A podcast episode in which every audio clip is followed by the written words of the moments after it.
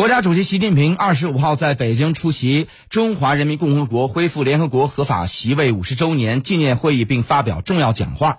习近平强调，五十年前的今天，第二十六届联合国大会以压倒性多数通过第二七五八号决议，决定恢复中华人民共和国在联合国的一切权利，承认中华人民共和国政府代表是中国在联合国的唯一合法代表。这是中国人民的胜利，也是世界各国人民的胜利。那么，请听特别报道：中国共产党百年瞬间。本期推出新中国恢复联合国合法席位。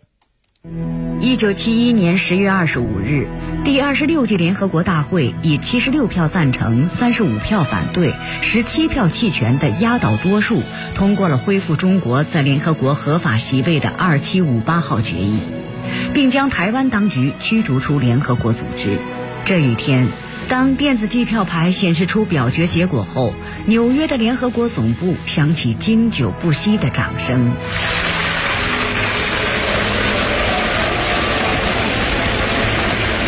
我们胜利了，中国万岁！与会的许多代表握手拥抱，有的代表跳起舞来。这是一个具有历史意义的时刻，是一个辉煌的时刻。这一刻。让时任中国赴联合国代表团随团记者高良永生难忘。鼓掌了好两分钟，然后有些非洲国家特别高兴，喊“我们胜利了，中国万岁”。那这种情况在联合国历史上是没有。诞生于二战硝烟之中的联合国，是世界反法西斯战争胜利的成果，寄托着人类永不再战的理想。中国是联合国的创始会员国和安全理事会的五个常任理事国之一。然而，1949年新中国成立后，中国在联合国的合法席位却一直被台湾国民党当局占据。从1949年到1971年，围绕恢复中国在联合国的合法席位问题，中国政府和人民进行了长达二十二年的斗争。这一斗争得到世界上越来越多国家的支持。其实从五零年开始，每一年都有这个国家提案在联合国通过恢复中国在联合国的合法席位。那么到一九六九年的时候，已经有四十八个支持中国恢复在联合国的这样一个席位。那么可以说，这个支持中国的国家这个数目在越来越多。上世纪六十年代，随着中国国际地位的不断提高和亚非拉一系列新独立国家加入联合国，恢复中国在联合国合法席位的呼声日益高涨。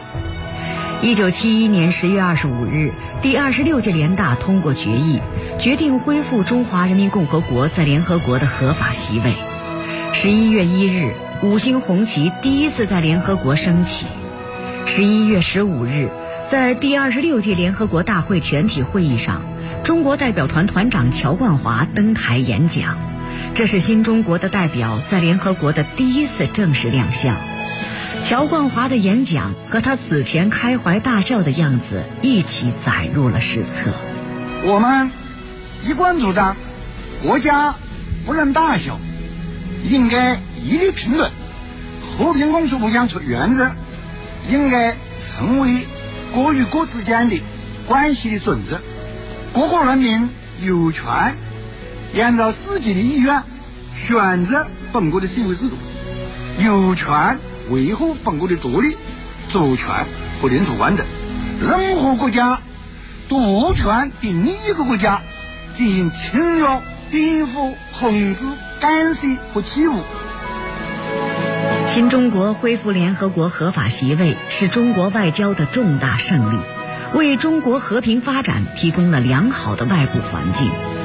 中国重返联合国后，一直以实际行动践行联合国宪章的宗旨和原则，成为世界和平的建设者、全球发展的贡献者、国际秩序的维护者和公共产品的提供者。